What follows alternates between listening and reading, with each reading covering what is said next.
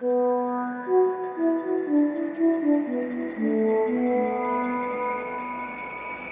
on, everybody.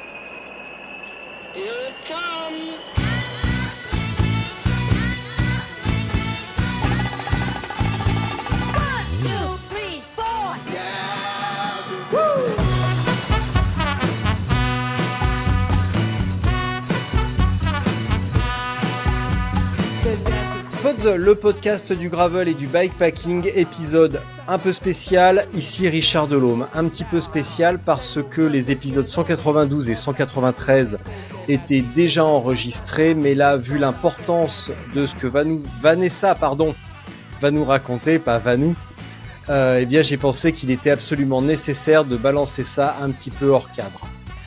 Souvenez-vous de cette réplique de Pierre Mortez dans Le Père Noël est une ordure, quand il s'apprête à offrir un tableau avec une truie et il dit Oh, Thérèse, hum, comme la vie est savoureuse. Eh bien, c'est exactement ce que je me suis dit vendredi dernier. Je buvais paisiblement un Coca Zéro pendant une balade à vélo.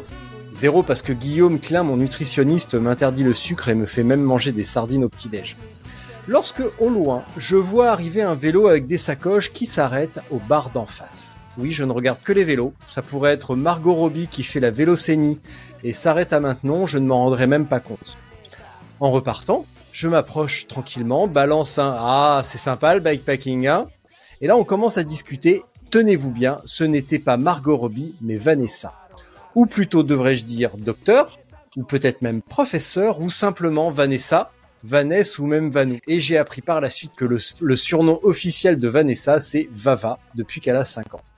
Donc, Vanessa est chirurgienne de la main, spécialisée dans la chirurgie du canal carpien, le doigt à ressaut, la maladie de Dupuytren, la rhizarthrose, l'arthroscopie du poignet, les traumatismes du sport, les traumatismes du poignet et leurs séquelles, ainsi que la microchirurgie nerveuse. Et comme je termine un article sur les fourmillements, picotements et autres pertes de sensibilité dans les extrémités pour le numéro d'octobre de Planète Gravel, je ne pouvais passer à côté d'une telle opportunité et je ne pouvais pas. Attends, j'ai mal écrit mon truc. Je ne pouvais. Non, non, non, non. Bref, il fallait absolument que je vous balance ça le plus vite possible. Euh, question de santé publique en quelque sorte. Et maintenant, mesdames et messieurs, sous vos applaudissements, le docteur Vanessa Costil. Bonjour Richard, ça va? Merci pour cette Bah euh, écoute, jolie depuis présentation. hier, euh, est-ce que c'est fidèle à la réalité?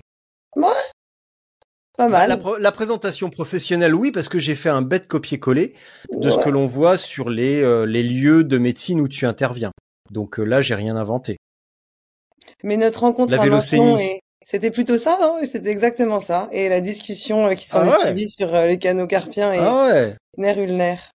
En tout cas, tu faisais la vélocénie, tu es parti sur un coup de tête jeudi soir, enfin en tout cas jeudi soir sur un coup de tête, tu t'es dit demain matin je pars pour la vélocénie en deux fois euh, deux fois 200 et une fois 90. Nous y reviendrons plus tard parce que ta passion euh, pour le vélo est aussi dévorante que récente et tu te plonges à corps perdu là-dedans.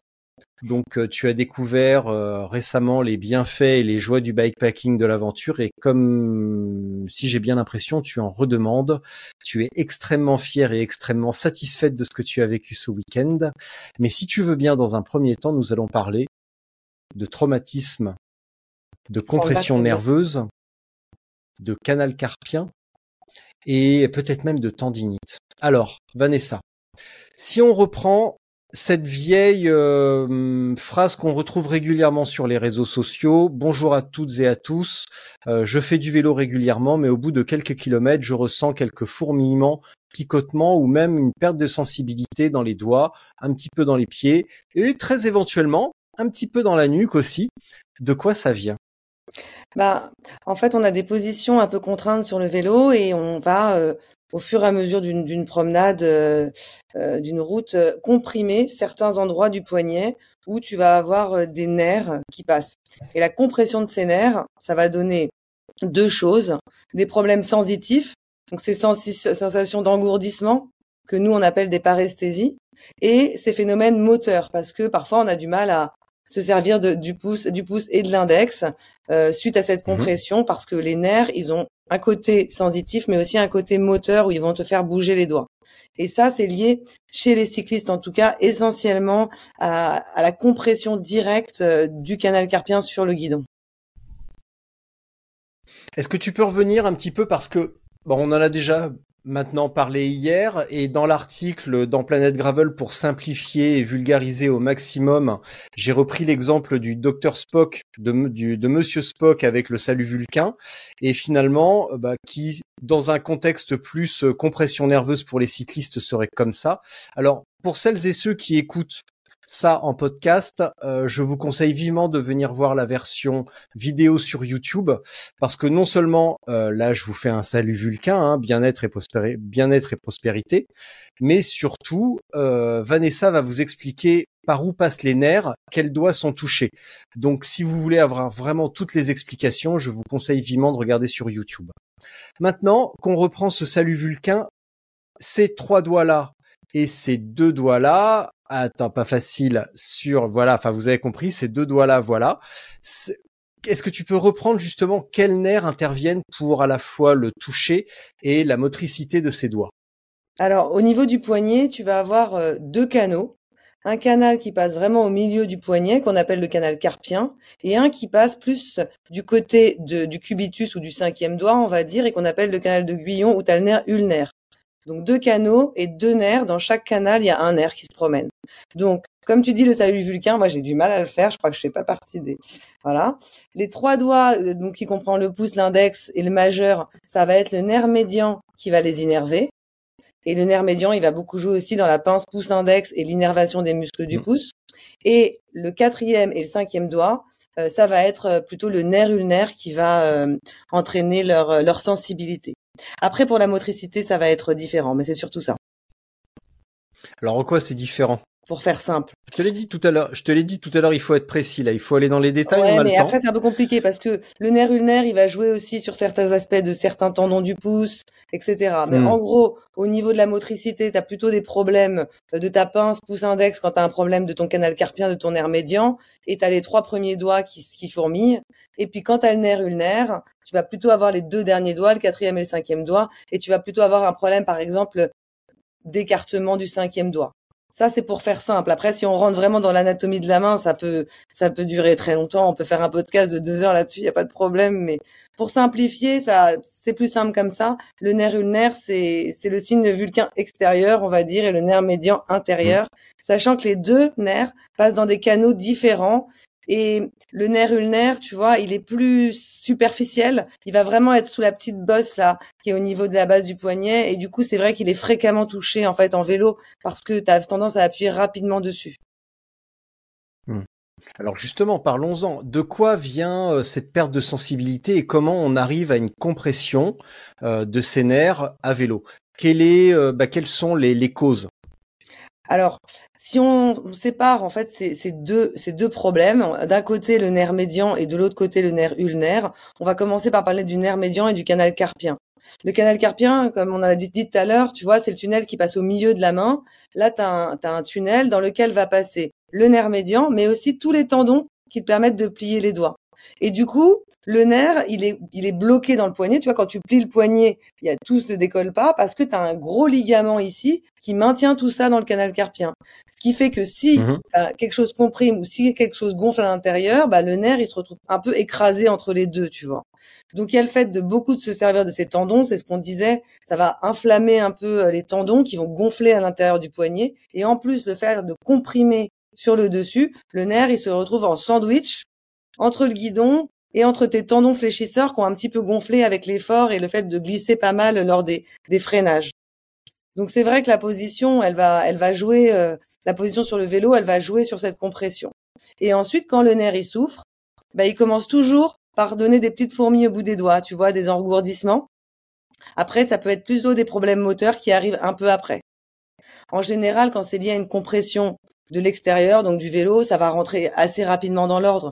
Au bout de quelques semaines, quelques mois, même souvent quelques jours, tu n'auras plus aucun symptôme. Mais il faut pas que tu comprimes à chaque fois que tu fais une sortie de vélo euh, ton canal carpien, parce qu'au bout de plusieurs années, ça risque de faire souffrir euh, ton nerf un peu plus sérieusement. Donc là, tu l'as dit hein, euh, brièvement, on parle toujours de compression des nerfs, on parle toujours de, souffrance des nerfs, mais tu as également introduit la notion de tendinite sur bah, les tendons euh, du poignet, les tendons fléchisseurs, euh, qui eux-mêmes vont sous l'action à la fois de, bah, de la position, mais également peut-être d'une position trop crispée sur le guidon, soit sur le dessus, soit sur les cocottes, ou alors des freinages trop longs trop intense ou bah donc oui tout simplement trop de crispation sur des périodes euh, sur des temps trop longs. On va générer une tendinite de ces tendons qui vont gonfler et qui vont faire une surcompression. Donc on a une compression du tendon sur le guidon avec une hyperflexion du poignet mais en plus une surcompression avec la tendinite. Est-ce que c'est bon?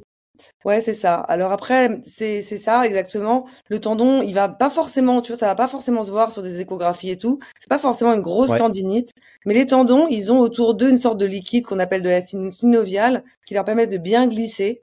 Et quand ils glissent trop et qu'ils sont trop, trop, euh, comme tu le dis, un peu euh, entraînés, et ben à ce moment-là, ils vont, c'est la synoviale qui est autour du tendon qui va gonfler. On appelle ça une synovite plutôt qu'une tendinite. Cette synovite, c'est une espèce de, de, gel en fait qui va prendre de la place dans le canal carpien et effectivement, euh, ça va faire, ça va comprimer le nerf médian. Donc c'est pas forcément le tendon qui souffre, c'est souvent la, gaine en fait qui est autour du tendon et mmh. qui permet que ça coulisse bien dans le poignet. Mais ça, ça arrive plutôt secondairement chez des gens qui font euh, beaucoup de vélo depuis de nombreuses années. C'est pas au bout d'une sortie. En général, quand tu as une sortie de quelques heures et que tu as des fourmillements, c'est essentiellement positionnel. Quand ça fait plusieurs années que tu as ça et que tu as aussi la tendinite et la ténosynovite, tu peux avoir aussi, on en avait discuté, c'est des doigts à ressaut, c'est des doigts qui se bloquent et on n'arrive pas tout seul à les débloquer, tu es obligé de prendre l'autre doigt pour le débloquer ou alors il se débloque tout seul mais avec un petit un petit saut. Ça, ça peut arriver aussi. C'est exactement la même chose. C'est aussi une tendinite défléchisseur. Et c'est pour ça que canal carpien et doigt ressaut, c'est très souvent lié. Tu as souvent les deux. Dans le cas d'un picotement de très courte durée, tu vois, par exemple, récemment, mon, en juillet, quand j'ai remonté mon vélo après la Norvège, euh, j'avais mis mon guidon un tout petit peu haut parce qu'il était démonté dans la valise. Donc il était un tout petit peu haut. Et quand je roulais, bah ma, ma poignée était euh, bah forcément un petit peu haute. Et là j'avais une un très légère perte de sensation, très léger picotement. Mais quand je lâchais le guidon et que je secouais un petit peu, comme on fait tout le temps comme ça, comme on a un, comme si on avait un, un, un chewing gum collé, tu vois, et bah ça part en, en, un instant. Et ça c'est la même chose, je suppose, une très légère compression. Bah ouais, c'est ça, c'est exactement ça, c'est exactement une compression. Ce qui montre que si tu adaptes la position de ton guidon, la position de tes mains sur le guidon, tu peux euh, éviter euh, ces sensations d'engourdissement. Euh, après, sur des, des, des, très longues courses euh, ou de l'ultra, je pense qu'au bout d'un moment, si tu vraiment, tu as, probablement toujours des, des, fourmillements, mais tu peux éviter, en tout cas au quotidien, d'avoir ces petits fourmillements. En... Tu me parlais peut-être d'études posturales par rapport au vélo pour avoir un guidon à la bonne hauteur, ça c'est une bonne idée. L'orientation des cocottes, par rapport au guidon, etc. Mais oui, exactement. Ce que tu as eu, c'était une compression extrinsèque, donc de l'extérieur de ton air, de ton air médian, sans forcément avoir un syndrome du canal carpien comme on l'entend. Hmm. Ça, on va y revenir un tout petit peu après. Je vais même le noter parce que euh, parce que c'est important. Pardon. Alors, comment on, lorsque le, le, le constat est fait, ok, je roule, j'ai une petite, euh, j'ai des petits fourmillements ou alors j'ai fait une sortie assez longue. Euh, comme toi, après tes, euh, tes deux fois 200 km ce week-end, est-ce que ça va mieux d'ailleurs? Parce que hier, tu avais ces, ces deux doigts-là un petit peu picotés. Est-ce est que tu les as récupérés? On n'a pas encore parlé du nerf ulnaire. On a fait le premier truc sur le nerf médian. Le, nerf ulnaire, ça va beaucoup plus vite. C'est le canal de Guyon qui est à côté. Là, tu as juste euh, dans le canal, tu quasiment que deux trucs. C'est l'artère ulnaire et le nerf ulnaire. C'est juste sous la peau. Et c'est celui qui est le premier exposé quand tu fais du vélo et qu'on doit protéger avec les gants. Et effectivement, je pense que j'ai, bah, comme tu dis, j'ai pas encore la technique euh, idéale du cycliste et je suis restée longtemps dans la même position et j'ai eu ça. Et là, ça va beaucoup mieux. J'étais J'étais très mal euh, euh, dimanche et hier euh, j'ai vraiment j'avais mal dans les doigts et là aujourd'hui c'est c'est quasiment disparu. Je sens un mini picotement au bout du doigt. Ça va mieux. Alors, en train de partir en quelques jours. Comment éviter comment comment éviter cela à la fois de ton expertise médicale et de ta de ton expérience cycliste? Comment éviter cela? Bah, déjà, il y a la position que toi, tu as sur ton vélo. C'est vrai, comme tu disais, si c'est toujours en hyper extension de poignet, euh, appuyé au même endroit, etc., bah, c'est pas bon. Il faut essayer de d'avoir le poignet le plus en rectitude possible ou au moins à 20 degrés d'extension et pas complètement comme ça. Donc vraiment, faut le garder à peu près dans la mmh. prolongation euh, de l'avant-bras. Euh, donc la position de tes mains euh, sur le guidon, c'est hyper important. Je pense qu'il y a le fait, on en avait discuté aussi, mais de porter des gants adaptés avec des bons renforcements au niveau de la main. Euh, rouler trop longtemps sans gants, ben ça va exposer à ces compressions, à mon avis, plus facilement.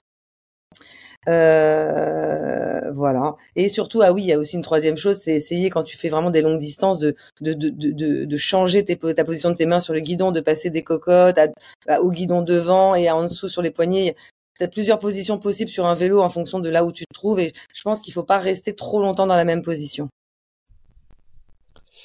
Alors, on va reprendre un petit peu. Euh, bon, je l'évoque un petit peu évidemment dans l'article, mais euh, là visuellement c'est euh, c'est important aussi. bien entendu, la guidoline va avoir son importance avec une guidoline épaisse. on va pouvoir. en fait, l'idée c'est simplement d'éviter le contact du poignet euh, sur une surface dure. C'est un petit peu comme si on dormait par terre ou sur au moins un petit matelas gonflable ou sur un vrai matelas euh, de lit. Eh bien, la différence est carrément sensible. On va euh, pas du tout dormir de la même manière et on va pas avoir la même sensation de confort.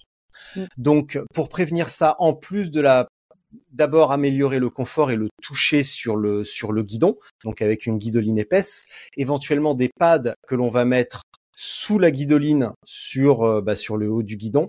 Le choix des gants est hyper important. Si on prend par exemple cela, alors on voit, je ne sais pas si on voit bien, mais j'espère en tout cas, sur cela, il y a juste la matière. Ici, la matière qui vient sur la main et il n'y a pas de a pas de pad. Tu vois, il y a euh, il y a vraiment que le tissu et euh, je peux pas dire qu'il soit super confortable. Par contre, sur cela, on peut voir ici j'ai, bah tiens, on le voit bien là. Tu vois, j'ai un petit pad au niveau du poignet, donc qui va venir vraiment ici. Et ça, quand euh, quand ma main est posée sur la sur la cocotte, c'est enfin c'est radical, c'est le plus confortable. C'est juste dommage qu'il soit un petit peu euh, fragile à l'avant parce que c'est juste un petit filet. Mais sinon, pour en termes de confort sur la paume de main et sur le début du poignet, il est absolument parfait. Donc le choix des gants va être aussi déterminant. Euh, la crispation, euh, la crispation que l'on va appliquer sur le guidon, sur les cocottes, euh, notamment dans les secteurs techniques, va avoir son importance pour éviter ce que tu disais tout à l'heure sur tous les problèmes tendineux. Et enfin, bien entendu, avoir une position correcte, donc le guidon pas trop bas pour éviter d'avoir une hyperflexion du poignet. les cocottes pas totalement rectilignes pour éviter d'avoir la main euh, bah pareil, comme ça.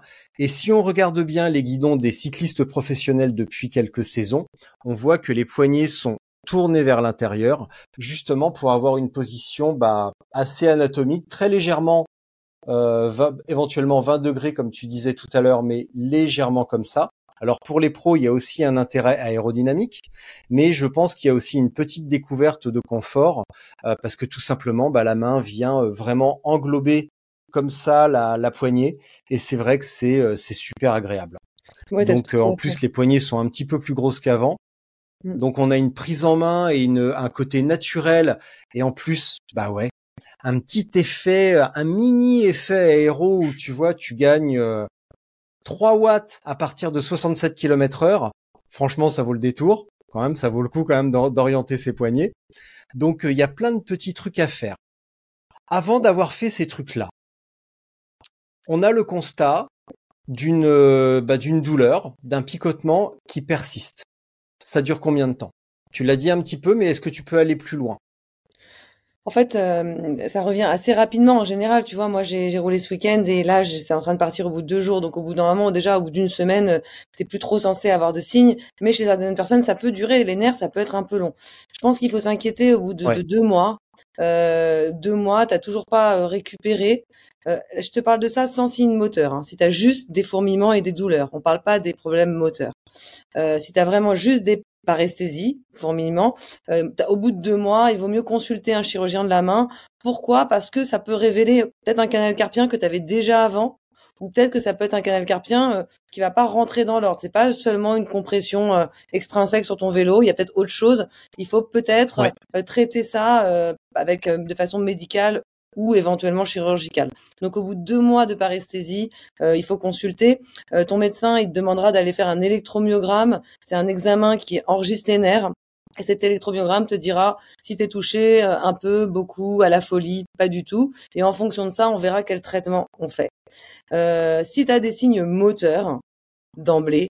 Euh, au bout d'une semaine, même un peu moins, au bout de quelques jours, si t'as pas récupéré, euh, moi je te conseillerais quand même de consulter euh, un chirurgien parce que quand tu commences déjà à avoir une atteinte de la fibre motrice du nerf, c'est quand même un petit signe de gravité quelque part. Et il vaut mieux être sûr qu'il n'y ait rien tôt plutôt qu'attendre et pas récupérer complètement, tu vois.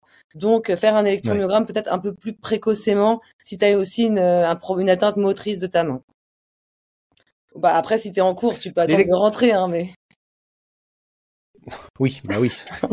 Oh, je reviens les mecs, je vais faire un électromyogramme. Ouais, c'est ça. Ah bah non, euh, nous on va à la station service acheter des sandwichs. Ah bah chacun son truc hein. Ouais, je suis pas euh, L'électromyogramme, tu l'as dit, il sert à détecter une, une atteinte autre. Donc là où la pratique du vélo aurait révélé un problème qui est déjà euh, existant, mais qui a une origine autre. Et là, le vélo sert juste de révélateur.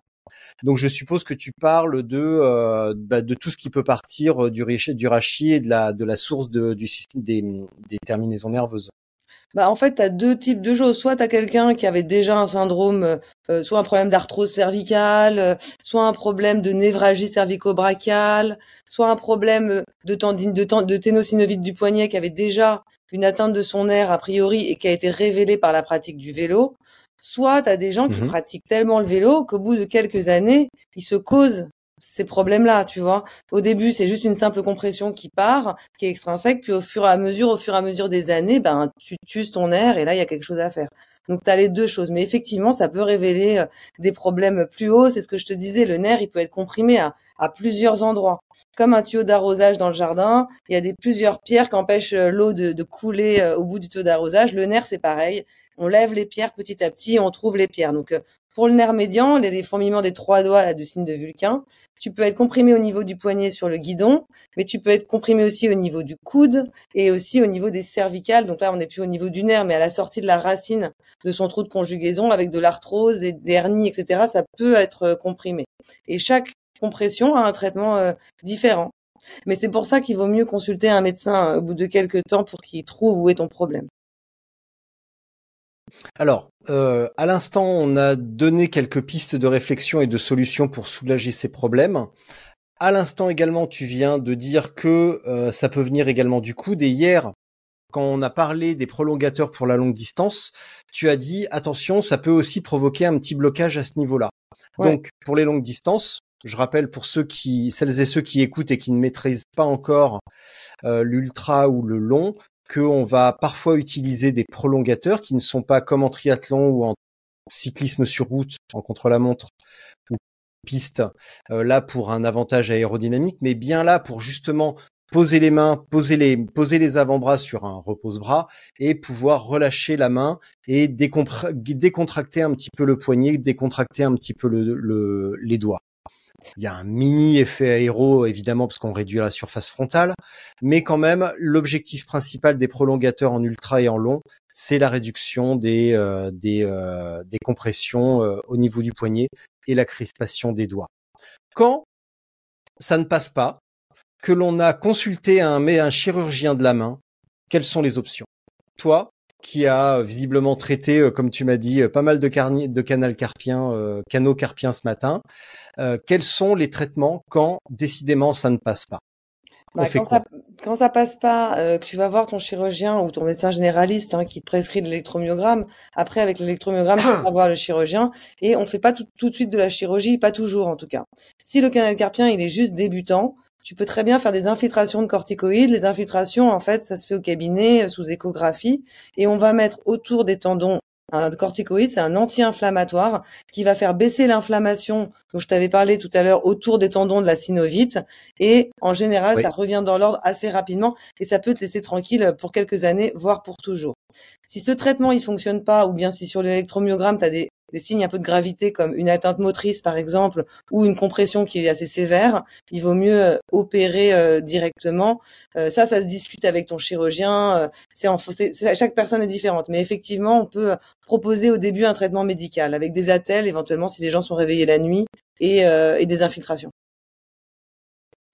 Également, parce que hier, tu, euh, hier, quand on a blablaté un petit peu après l'épisode, euh, tu m'as dit tiens, j'ai oublié un truc.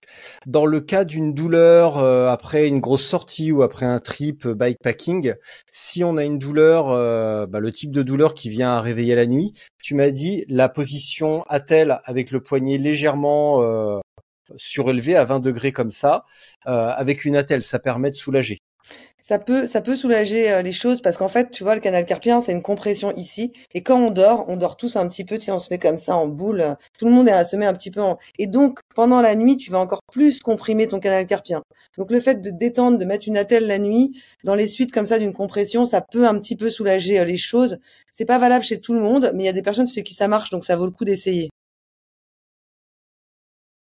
Donc achète une, faut acheter une attelle en pharmacie et la porter juste la nuit, mais ça peut, ça peut aider, ouais, au début. Hmm. Bah c'est sûr qu'une attelle à vélo, euh, pas forcément évident, surtout si t'as mal aux deux mains. Ouais, c'est compliqué là. Vaut mieux prendre le prolongateur à ce moment-là. Ah bah oui, c'est vrai que pour faire du gravel, ça va être tellement pratique.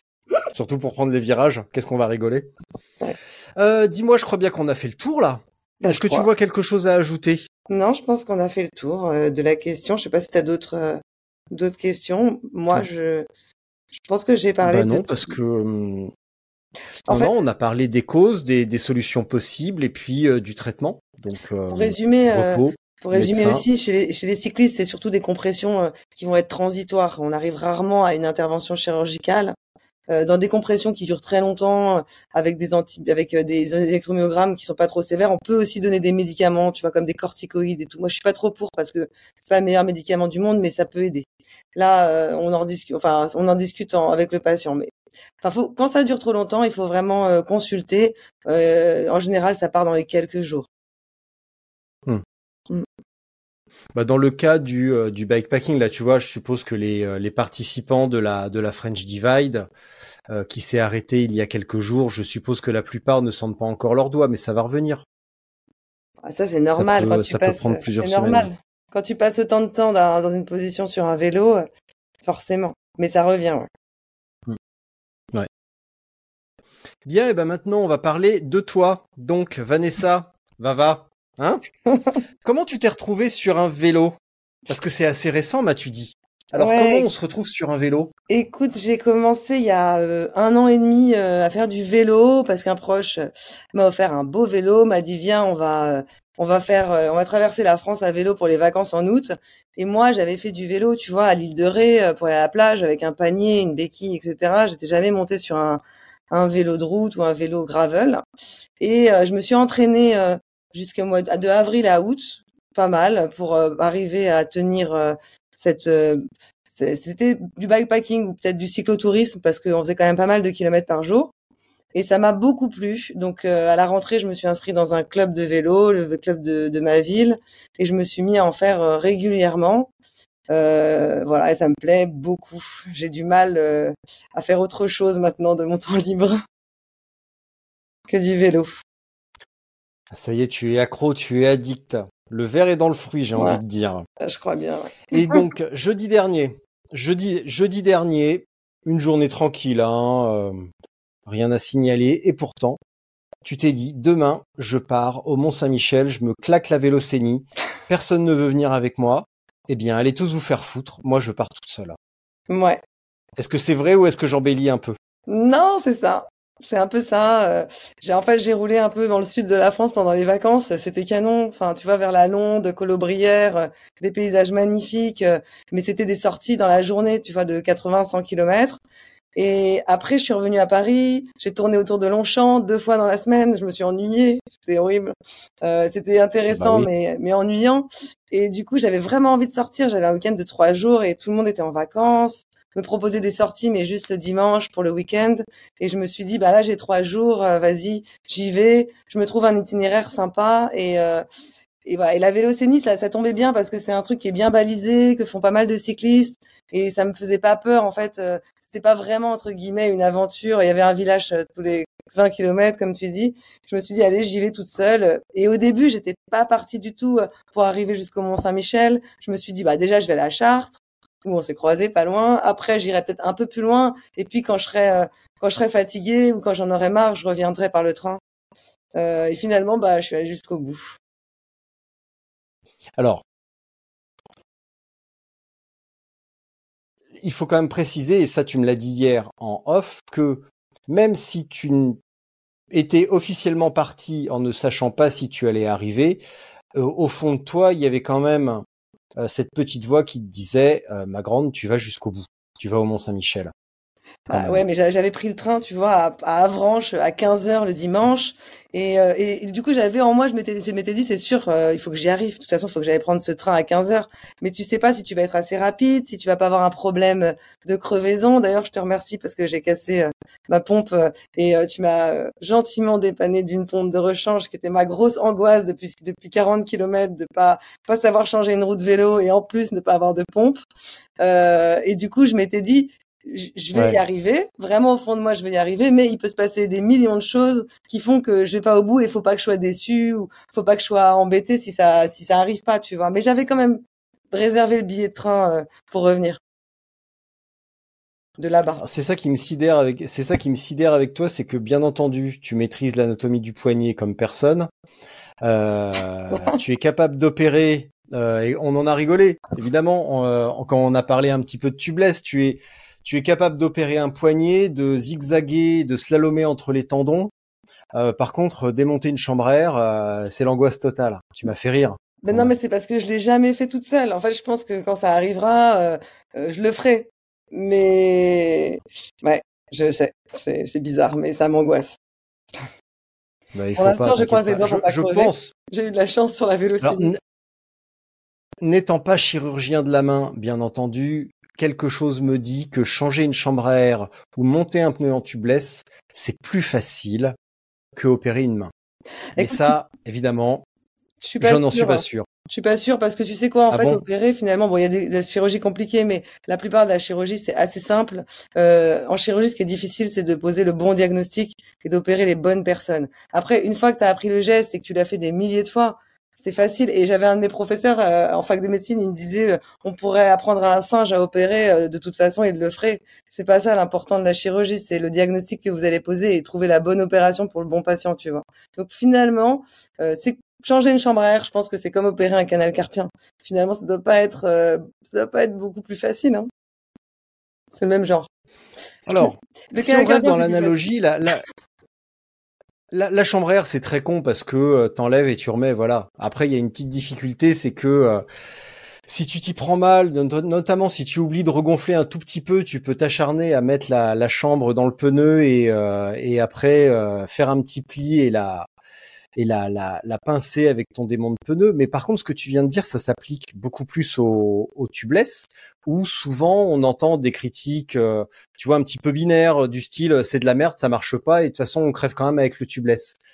Et ben en fait, euh, quand on maîtrise un petit peu son affaire, on se rend compte qu'il y a plusieurs degrés de gravité et que selon la gravité de la crevaison, ou de la non-crevaison d'ailleurs, parce que généralement on va même pas s'en rendre compte, eh ben on va appliquer une méthode différente. Et euh, ça, c'est vraiment le, fruit de l'expérience et euh, d'un bon apprentissage. Mm. Mais on en reparlera parce que visiblement, euh, je suis la personne toute désignée pour t'apprendre à, pour t'apprendre à monter tes pneus.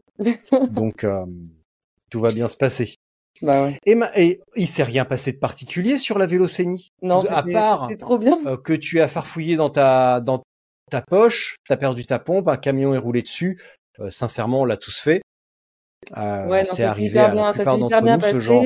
J'ai rencontré que des gens sympas. Euh, j'ai un peu flippé. Je t'avais dit, j'ai fait toute une petite liste de tout ce que j'avais appris de strip parce que même si tout s'est bien passé, il y a quand même eu deux trois petits trucs où je me suis dit là j'aurais dû faire ça, là j'aurais dû prendre un cadenas parce que on va pas laisser prendre mon vélo dans ma chambre à Donfront. Donc je me suis dit j'ai trop mal dormi la nuit. Je me disais que j'allais me réveiller, que le vélo serait plus là, qu'il était ils m'ont fait mettre dans la cuisine entre deux casseroles. Enfin c'était l'enfer.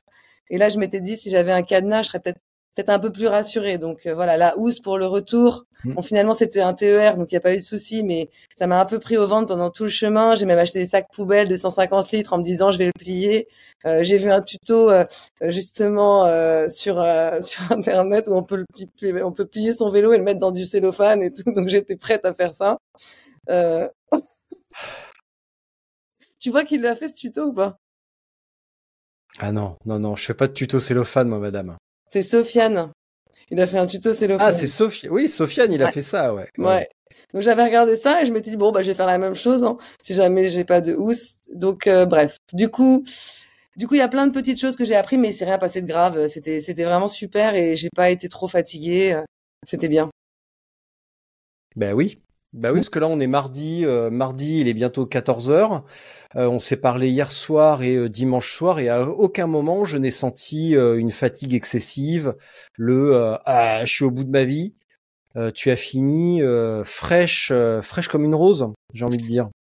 Peut-être pas fraîche comme une rose que j'ai quand même la paresthésie dans le nerf ulnaire, mais en fait j'ai bien géré parce que tu vois le premier, je crois, hein, parce que le premier jour j'ai fait 200 km, c'est vraiment une distance que j'avais jamais faite. Le deuxième jour euh, j'ai fait 160 à peu près et c'était euh, quelque chose que j'avais déjà fait, euh, donc qui me faisait moins peur. Et puis le dernier jour il y avait plus que 100, donc finalement c'était en dégressif comme ça, ça passait vite. Je pense si j'avais fait l'inverse, j'avais fait quelques kilomètres au début et j'avais gardé tout pour la fin, je serais arrivée vraiment pas bien. Du coup, c'était ça, c'était pas mal de gérer ça comme ça. Et non, là, je suis, je suis pas fatiguée. J'ai encore envie de rouler là. Pas de blessure, euh, bon à part cette petite paresthésie euh, aux deux doigts, pas de douleur euh, cervicale, fesses, genoux, Non, rien. tout va bien. Prête à repartir ce week-end alors? Ce week-end, ouais, je pense. Ce week-end ou le week-end Ce prochain. week-end mais- ou dans deux semaines? Bah, je sais pas trop encore, mais ce week-end, il y a des chances que je fasse une sortie, mais peut-être que je vais faire une sortie club euh, de 100 km dans la vallée de Chevreuse avec mon club de vélo. Ou alors, c'est ce que je te disais, j'irais bien euh, à Deauville euh, manger des fruits de mer. En partant tôt le matin, je pense que je peux arriver pour le, pour le dîner. Ouais, histoire d'a- d'avoir des fruits de mer pas tout à fait frais et puis d'envisager le, le retour par, sous les meilleurs auspices. C'est vrai que c'est tellement drôle. hein. Pourquoi, pas frais?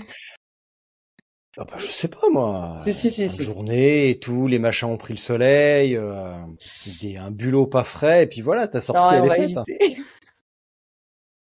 Je reviendrai en train. Qu'est-ce que tu en- qu'est-ce que tu envisages maintenant? Parce que tu l'as un petit peu dit, mais euh, jusqu'à très récemment, donc même jusqu'à vendredi, ta sortie la plus longue, c'était une centaine de kilomètres et c'était déjà beaucoup pour toi.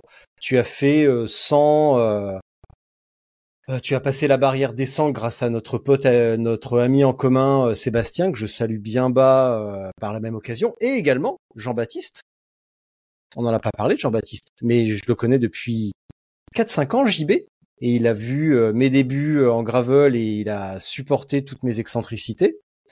Mais euh, jusqu'à très récemment, ton max c'était 100 km et maintenant c'est 200. Et ben Ouais. alors la prochaine étape c'est quoi? Ouais, alors j'avais déjà fait, tu vois, sur le Paris-Nîmes, euh, on avait déjà fait des longues distances. Il y a même une journée où on a dû faire 180 km ou même 170, donc j'avais déjà fait des très longues distances euh, l'été dernier. Mais c'était dans le, dans le concept du road trip. euh, C'était pas juste comme ça sur une journée euh, où tu as eu ta semaine de boulot et que tu repars le lendemain. C'est vrai que des sorties longues comme ça, euh, de week-end, on va dire, ta sortie du dimanche aussi longue, ça me paraissait euh, le bout du monde. Là, euh, les prochaines étapes, ben, Écoute, je sais pas trop. Déjà, j'ai envie de refaire euh, des, des road trips comme ça, ça me plaît beaucoup. Euh, soit toute seule, soit avec euh, des copains. J'adore. Et puis pourquoi pas faire des petites courses. On en avait parlé, notamment en Espagne l'année prochaine. Mais pour ce genre de choses, il faut que je me, je m'entraîne parce que je suis vraiment débutante dans, dans le vélo. J'ai une technique qui est pas terrible et il y a plein de trucs à améliorer avant de mesurer à d'autres personnes, je crois. Non, non, c'est des conneries ça. C'est vrai, je peux y aller comme ça. puis ça- ça veut- c'est- Ben, à partir à partir de, de quoi tu dis à- sur quels critères tu dis ok là je suis prête? Sur quel sur quoi tu vas te baser pour dire euh, là ok j'ai allé- j'ai le droit d'aller me mesurer où je suis crédible euh, pour aller euh, où je suis légitime pour aller me mesurer à d'autres? Est-ce que un il y a des critères pour ju- pour mesurer ça? Est-ce que il faut être vraiment crédible et légitime pour aller se mesurer à d'autres? Faut-il vraiment aller se mesurer à d'autres?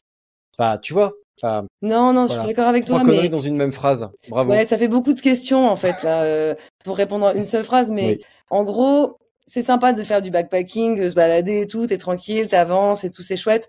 Mais je pense que la course, euh, ça te donne une autre dimension euh, assez marrante où tu essayes d'aller un peu plus loin dans dans tes capacités. T'essayes d'aller en t'as- t'es t'es plus pressé, on va dire, euh, par une envie de réussite. Alors c'est c'est sûr que c'est c'est tu peux y aller quand tu veux, mais je, je pense qu'il faut être bien entraîné. Tu vois, il y a plein de trucs euh, qu'il faut que j'apprenne avant de me lancer dans un truc comme ça. Mais peut-être pas. hein, peut-être que je vais avant, peut-être qu'avant la traca, il y aura d'autres euh, d'autres trucs sympas à faire. Mais il y a plein de trucs sympas à faire et puis tu vas te préparer euh, et puis ça se passera très très bien. Voyons. Merci Il n'y a Richard. aucune raison. Et puis, euh, et puis une course, euh, faut pas oublier qu'une course, ça concerne, au sens strict de la compétition, ça concerne qu'un pourcentage infime de participants. Donc sur euh, un événement comme Traca euh, 360 où il y a euh, plusieurs centaines de participants, ça va peut-être concerner maximum 30 personnes, hommes et femmes. Euh, et les autres sont juste là pour essayer de faire leur mieux, de leur mieux, de faire leur performance. Euh, donc, euh, pour rappel, euh, une performance personnelle, c'est arriver au bout sans avoir cassé le matériel et sans s'être fait mal. C'est simplement ça. Et à partir de là, on parle de performance. Ouais. Et la confrontation avec les autres n'est plus, n'existe plus. On parle d'émulation, de bons moments, de rencontres. Ouais, mais bah, on c'est parle ça pas de confrontation avec les autres. Non, non, c'est ça plutôt qui me, qui me, qui me branche, tu vois, c'est de rencontrer d'autres gens qui aiment faire la même chose, de rouler avec pas mal de personnes.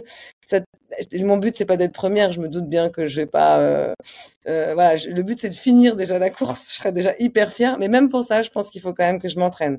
Et d'être, de l'émulation, Oui. L'ambiance, tu vois, c'est quelque chose que j'ai envie de, voir euh, avec euh, Sébastien, justement, on en parlait tout à l'heure, on a fait euh, deux, petites courses gravel en juin, de 100 km, et, et franchement, c'était trop sympa. On a rencontré des cyclistes, on s'est bien marré, il y a une ambiance que, j'ai adorée dans ces événements. Et sur, sur une longue distance, ça pourrait être sympa de faire ça aussi. Alors, jusque-là, t'as l'air d'une personne super sympa. Mais il faut quand même préciser que ton envie d'aller à Gérone, elle est quand même muée par euh, mu, ou enfin en tout cas elle est, elle naît de du, du fait que tu sois une euh, une mère indigne. Non, arrête. Parce euh, que il faut préciser que récemment, bah si, récemment tu es allé en vacances à Gérone avec ta fille. Et toi, en et tu y es allé donc en, en fin euh, fin avril dernier. Et tu as vu The Traca. Et la seule chose dont tu avais envie, c'était de sauter sur un vélo et de te barrer. Donc oui, ça me fait dire que quand même, t'es un peu une Non. mère indigne quand même. Non, mais en fait, je, je, je connaissais pas les courses de gravel, etc. Et j'arrive euh, à Gérone avec ma famille et on voit des vélos partout. Je me dis, mais qu'est-ce que c'est que cette ville magnifique euh, avec que des cyclistes dans tous les restaurants, que des, en plus les vélos, il y avait des gravel, mais des tellement beaux vélos partout. Ouais. Et Ah je me dis, ils ont bah. tous des beaux vélos. Et je demande et on me dit, bah, il y a une course euh, cycliste euh, ce week-end-là. Et du coup, j'étais, ouais, j'étais un peu frustrée, quoi. Je me suis dit, euh, j'aimerais bien faire un peu de vélo. Euh, j'ai pas mon vélo, je suis en tongs là, en train de me balader dans les rues de Gérone. L'année prochaine, je reviendrai euh, sur mon vélo. Mais je ne suis pas une mère indigne. Les- ma fille comprendra très bien mon envie d'y retourner. D'ailleurs, elle est pas très vélo, donc elle aura pas forcément envie de revenir avec moi de faire. Et tu m'as dit, elle sera très contente pour toi que tu fasses des trucs marrants et que maman revienne de bonne humeur. Ouais. Ouais, c'est Ouais. important ça, c'est important. Vanessa, est-ce que tu vois quelque chose à ajouter avant euh, avant ta minute de solitude? Parce que hier je t'ai pris un petit peu au dépourvu, je t'ai prise par surprise, mais euh, maintenant tu ne peux pas dire que tu ne sais pas. Donc euh, est-ce que tu vois quelque chose à ajouter? Non, mais je me suis pas, je me suis pas préparée en fait. J'ai, j'ai fait comme si on avait oublié hier et j'étais pas au courant de cette Ah minute. non, mais je te l'ai dit. Hein, euh, ah non non, euh, avec moi il faut faire comme si c'était rien passé avant. hein. Il s'est rien passé. Sinon, Ça se passe toujours mal. Et je voilà, te remercie exactement. en tout cas. C'était super euh, Il ne se passe rien. de discuter avec toi de tout ça. Eh ben, c'est un plaisir partagé. Je te laisse pour ta minute de solitude. Tu te souviens les consignes Hein? Non, je me souviens plus trop. Eh ben, quand t'as fini, tu restes là quand même. Et je reviens après. D'accord, ok.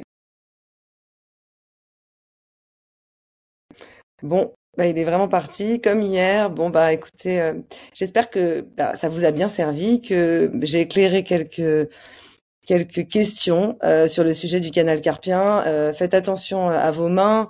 Euh, quand ça commence à fourmiller, il est déjà un peu trop tard, mais on peut toujours changer la position des mains sur le guidon. Moi, je vais faire beaucoup de vélo, je pense, et je, parti, je suis partie pour de prochaines aventures. Et je remercie Richard de m'avoir fait participer à ce podcast, c'était super. Merci.